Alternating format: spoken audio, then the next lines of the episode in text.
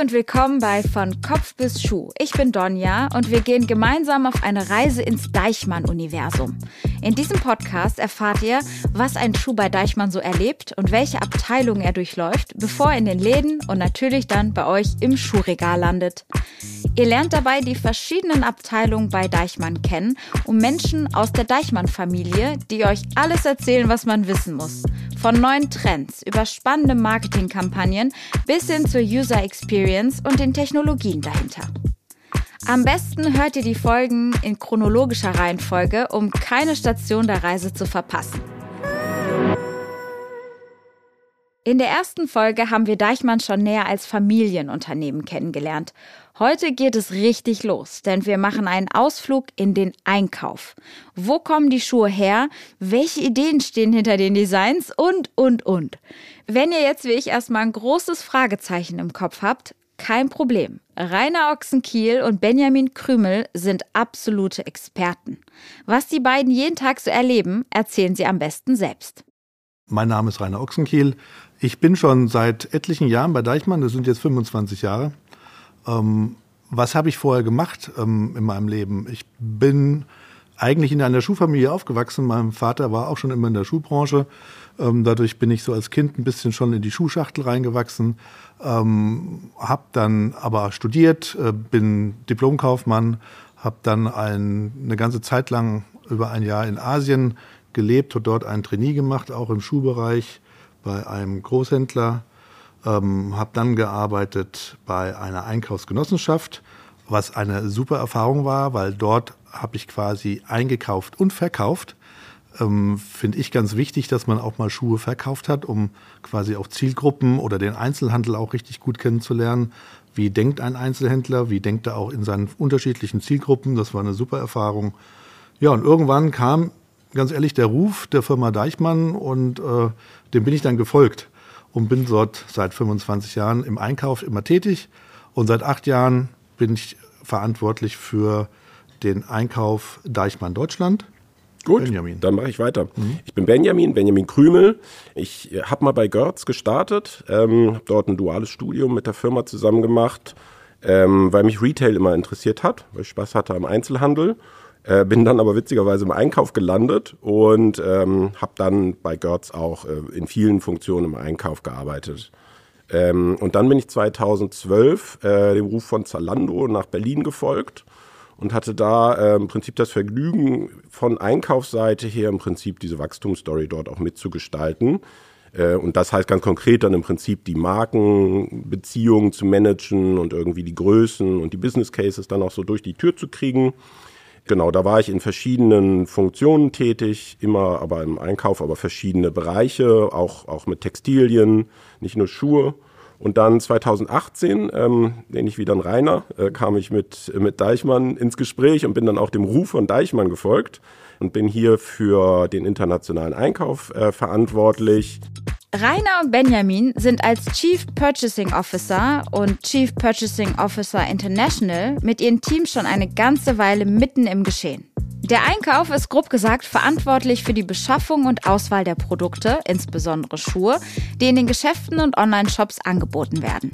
Marktanalysen, Verhandlungen und Trendrecherchen sind zum Beispiel ein paar der Pfeiler, die die Abteilung abdeckt. Oder wie Rainer kurz und knapp zusammenfasst. An sich muss das richtige Produkt für die richtige Zielgruppe in der richtigen Menge zum richtigen Zeitpunkt am richtigen Ort sein. Wir sind ja für Wirtschaftlichkeit verantwortlich. Das hat so ein bisschen einen sehr analytischen Charakter.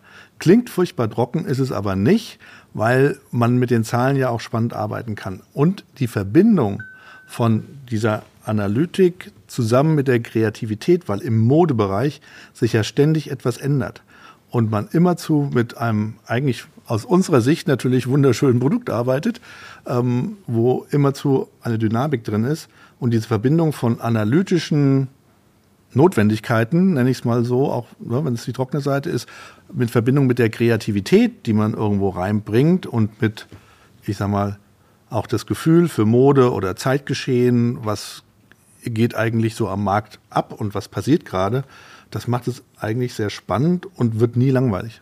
Wir sind halt von der Kreation über die Produktion, dann von über den Einkauf bis hin zum Abverkauf in unseren Geschäften. Und dann, ich glaube, noch ein ganz wesentlicher Aspekt ist unsere Internationalität. Wir sind halt auf verschiedenen Kontinenten, ähm, in verschiedenen äh, Kontinenten, was äh, Produktion auch angeht. Äh, das, ist, das ist einfach wahnsinnig äh, international und trotzdem hat man, hat man diese, diese familiäre Atmosphäre. Das, das macht Deichmann sehr, sehr unique, muss ich sagen. Im Einkauf zu arbeiten bedeutet vor allem eins, am Zahn der Zeit zu sein und zu verstehen, was die Kundinnen und vor allem auch potenziellen Kundinnen tragen wollen. Wie macht man das? Also Nummer eins muss man unsere Zielgruppe natürlich sehr gut verstehen. Dadurch ist natürlich ein bisschen Erfahrung notwendig und deswegen sind wir auch sehr froh, dass wir Mitarbeiter haben, die langjährig bei uns auch arbeiten. Wir machen es nicht so, dass wir wie im Fußball die Trainer relativ schnell wechseln, sondern auch eine Routine bringt einfach Erfahrung. Ein zweiter Punkt ist natürlich das Neue immer. Und dafür haben wir Trendscouts ich sag mal, in der ganzen Welt irgendwie rumfliegen. Die kann man extern dazu kaufen, aber den kann man dann Glauben schenken oder auch nicht, aber das ist wie so ein Mosaik, das man sich zusammenbaut. Ähm, das ist das eine, aber auch unsere eigenen Leute, ähm, unser Kreativteam besteht aus Leimbildern, Designern, aber auch unsere Einkäufer sind dann wirklich unterwegs, betreiben Recherche, einmal natürlich über Online, aber auch wirklich physisch in, sag ich mal, wichtigen Städten, London, Mailand, Paris, ja, aber auch da mal ein bisschen naheliegender, hier Benelux, äh, die ganze Gegend, um sich einfach zu orientieren und zu sehen, wo geht der Trend eigentlich hin. Ähm, da werden Fotos gemacht, ähm, es werden Moodboards erstellt, ja, es werden auch Schuhe mal gekauft.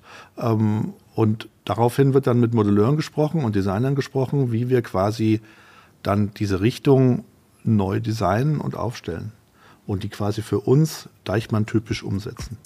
Und nicht jede Kollektion ist in jedem Land gleich. Geschmäcker sind ja auch verschieden. Rainer hat es gerade kurz angeschnitten.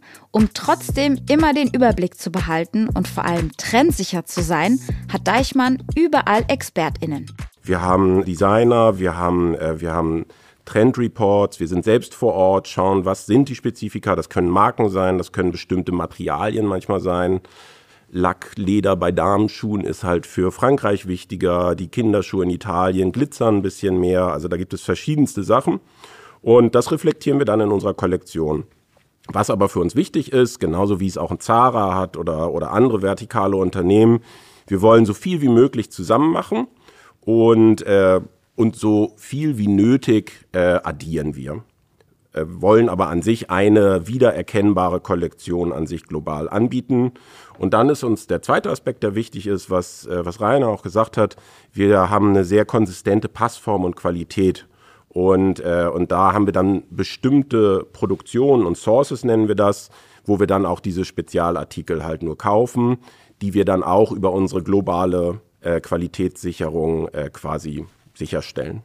Rainer fängt ja sehr früh im Prozess an. Ne? Da wird die Grundkollektion erstellt. Wir bauen quasi so diese Stammkollektion. Und die Aufgabe von dem Einkaufsteam im, im deutschen, der deutschen Abteilung, die ist halt ein Stück weit kreativer, weil viel, viel früher anfängt mit der Produktentwicklung, mit den ganzen Marktscannen und quasi auch das Produkt dann quasi fertig bringen. Dazu gehören dann halt wirklich auch der kreative Part, Leinbilder, Designer, die sehr eng mit dem Einkauf arbeiten. Also der Einkäufer ist quasi dann auch ein Part von der Produktentwicklung und macht im Prinzip den gesamten Lebenszyklus eines Produktes durch. Ne? Von der Entstehung bis hinten zur, ich sag mal, bis zur Reduzierung oder bis zum Ausverkauf. Unsere Teams, meine Teams, sind eigentlich äh, später im Prozess. Ne? Sobald die Kollektion dort steht, fangen die an, äh, die Kollektion für ihre Märkte auszusuchen. Und die Einkäufer sind auch so aufgebaut, dass zum Beispiel in konservativeren Märkten ähm, geht es dann eher um die richtige Mengenfindung, um das Timing der Saison, um wann setzt der Bedarf für Kinderschuhe ein, sodass du da wirklich die richtigen Momente treffen musst äh, und die richtigen Preislagen. Manche Märkte sind natürlich auch preissensibler. Ein Serbien hat ein anderes Bruttoinlandsprodukt als natürlich Deutschland oder, oder äh, Schweden. Ähm, von daher ist es da auch wichtig, dass wir unterschiedliche Preislagen anbieten. Und dann wiederum andere Märkte. In Italien ist es dann wichtiger, dass, dass der Einkauf des Italien-Teams ähm, sich mehr mit Mode aus dem, aus dem Ort äh, auseinandersetzt, aus der Region auseinandersetzt. So haben wir für Italien beispielsweise auch noch in Mailand zwei zusätzliche Einkäufer, die halt nur auf diese italienische Mode, nenne ich es mal, fokussieren, damit wir da immer passgenau die Trends halt treffen.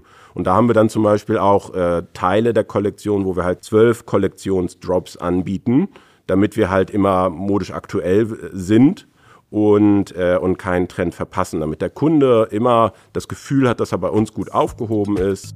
Wir begleiten die Reise eines ganz bestimmten Schuhs, nämlich den Nike Court Vision.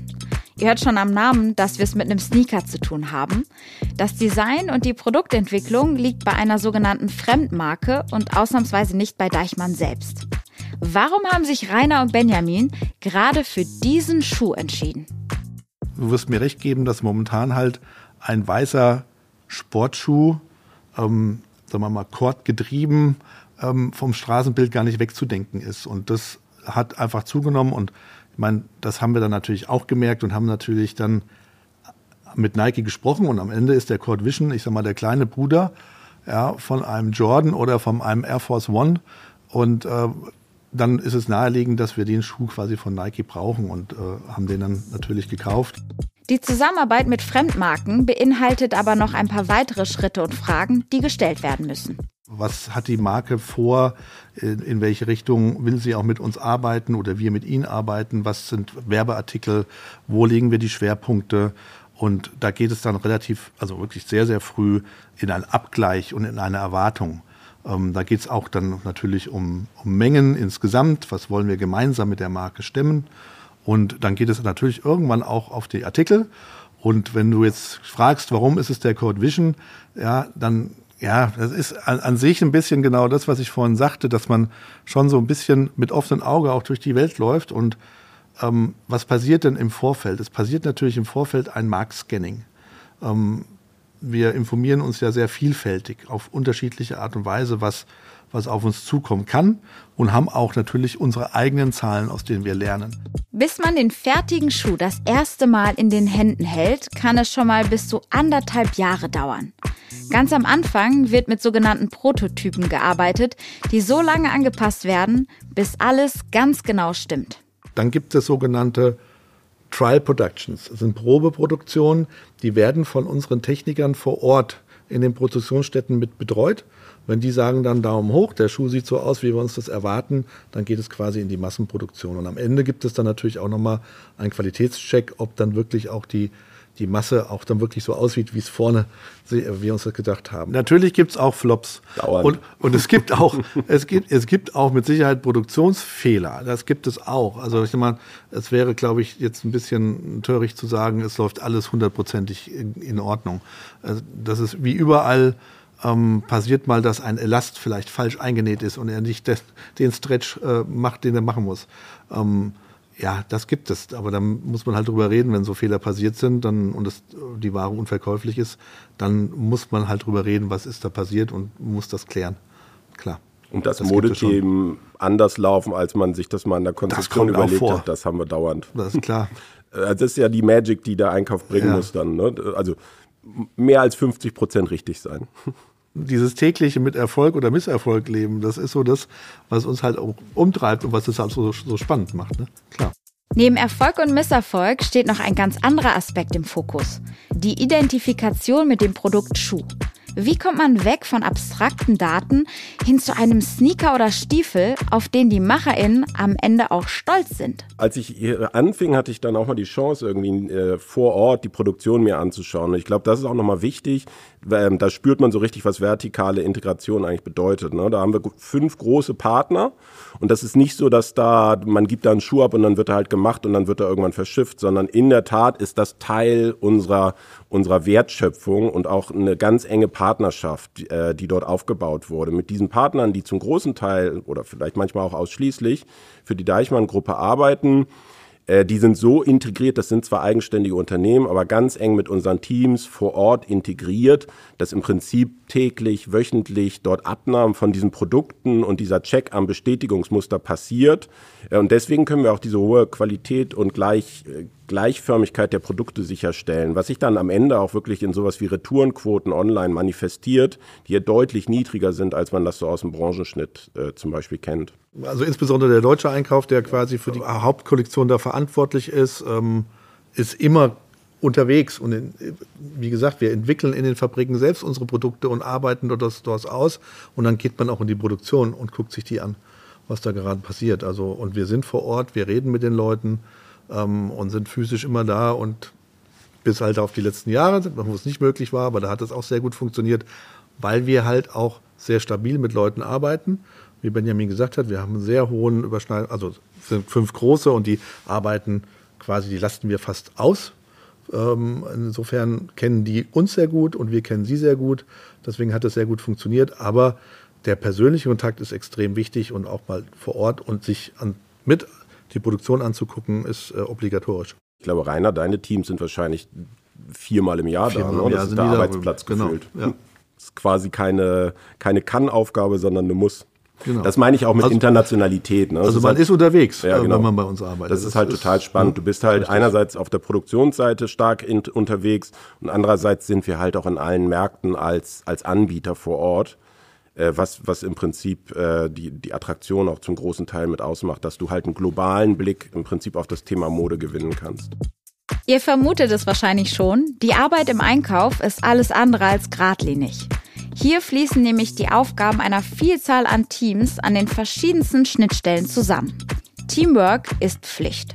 Ähm, also es geht ja los bei, bei quasi Ideenfindung oder bei der Entwicklung. Da geht schon sehr bald auch die Schuhtechnik mit rein. Dass die Techniker quasi auch ihren Input geben in die Schuhentwicklung, weil das eben wichtig ist, was wir vorhin schon gesagt haben, Passform, und ist das Produkt auch am richtigen Ort, wird es am richtigen Ort produziert und so weiter. Da gilt es natürlich wirklich sehr gut Absprachen zu treffen. Das ist das eine. Dann, wenn wir quasi mal eingekauft haben oder eine sagen wir, Kampagnenplanung gemacht haben, dann ist das Marketing ein ganz wichtiger Ansprechpartner, weil ich sag mal, die Ware bei Deichmann ist so ein bisschen der Kern, das Herzstück der Firma. Da entsteht irgendwie alles und ähm, aus der Ware entsteht ja auch so was wird eigentlich wichtig in Zukunft und was wollen wir verkaufen.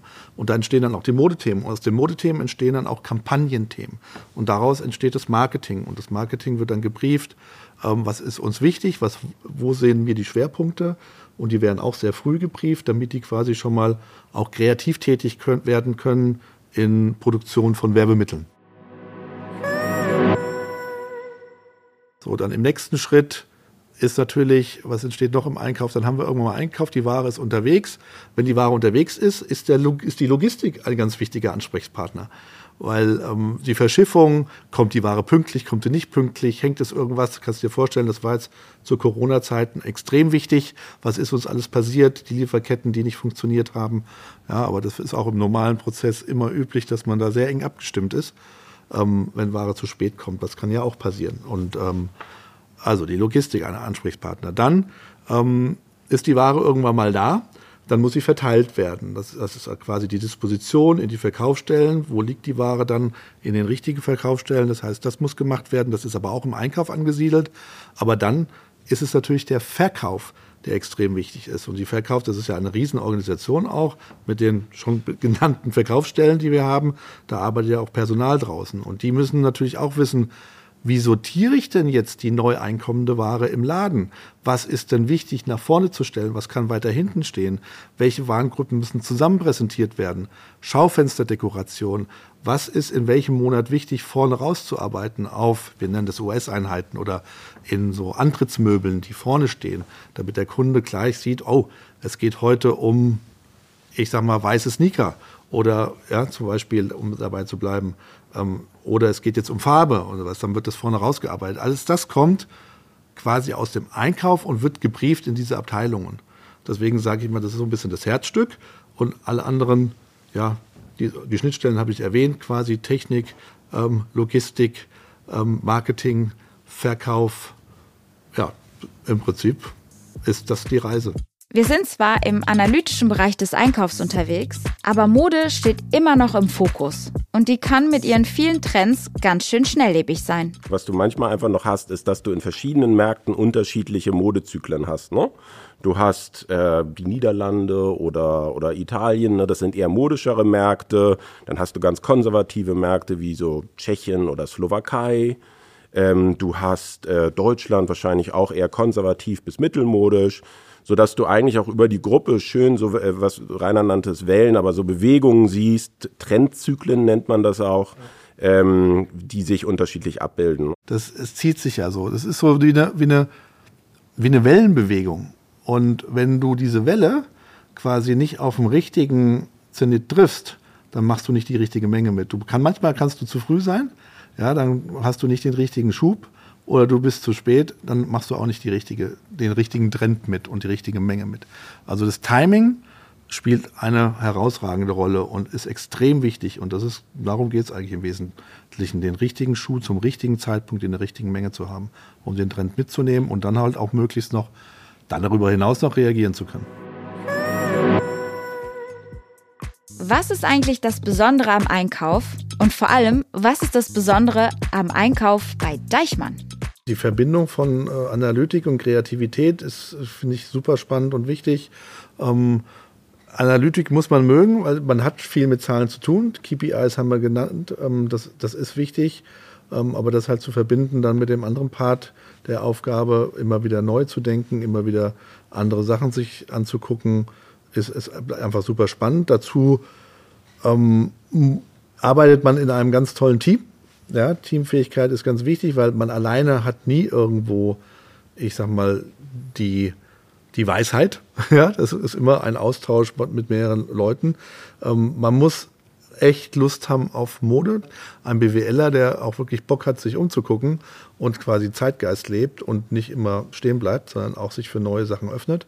Ähm, und im Prinzip auch wirklich merkt, was, was im Zeitgeschehen momentan los ist und wie sich die Leute bewegen. Äh, gibt es, keine Ahnung, neue Stilrichtungen, selbst in Architektur oder Autos oder irgendwas Kulinarisches. Hat ja alles irgendwie ein bisschen einen Einfluss. Also dafür, finde ich, muss man sich ein bisschen interessieren und mit offenem Auge durch die Gegend gehen. Also hier gab es ja schon Purpose, bevor, das, äh, bevor es ein Modewort wurde, ne? Äh, seit, seit halt Dekaden. Und, und das hast du eigentlich im, im ganzen Unternehmen, weil es halt auch der Familie wichtig ist. Also von daher, wir sind tatsächlich ein durch und durch purpose-orientiertes Unternehmen.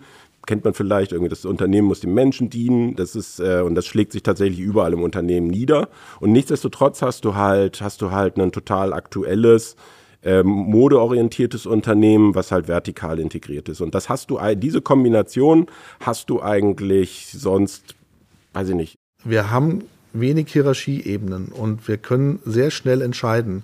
Und jede Ebene bei uns trägt eine sehr hohe Verantwortung. Und, und das macht es auch super spannend, weil man kann viele Sachen entscheiden und muss dann die Verantwortung tragen.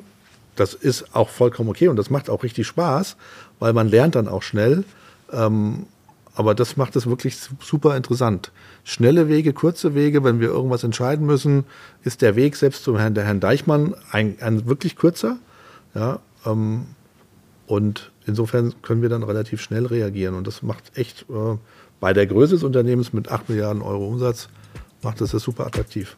Deichmann kauft übrigens nicht nur Schuhe ein. Wir haben einen äh, Dameneinkauf, wir haben einen Herreneinkauf, einen Kindereinkauf, dann zusätzlich getrennt einen Sporteinkauf, der sich wirklich um die sportiven, auch die Markensportschuhe äh, kümmert. Haben dazu dann nochmal ein, eine weitere Warengruppe, die sich kümmert um Hausschuhe, und Slides, Beach Slides äh, und Gummistiefel. Ähm, und nochmal einen getrennten Part, der sich dann wirklich nur um Canvas, also Leinenschuhe kümmert. Und dann haben wir noch Accessoires, ne? Taschen ist eine Abteilung, dann haben wir Textil und Socken, eine Abteilung und Spielwaren für Kinder. Spannend bei Deichmann ist allerdings der hohe Kinderanteil. Ja, das ist äh, genau. sehr untypisch Richtig. in der Branche.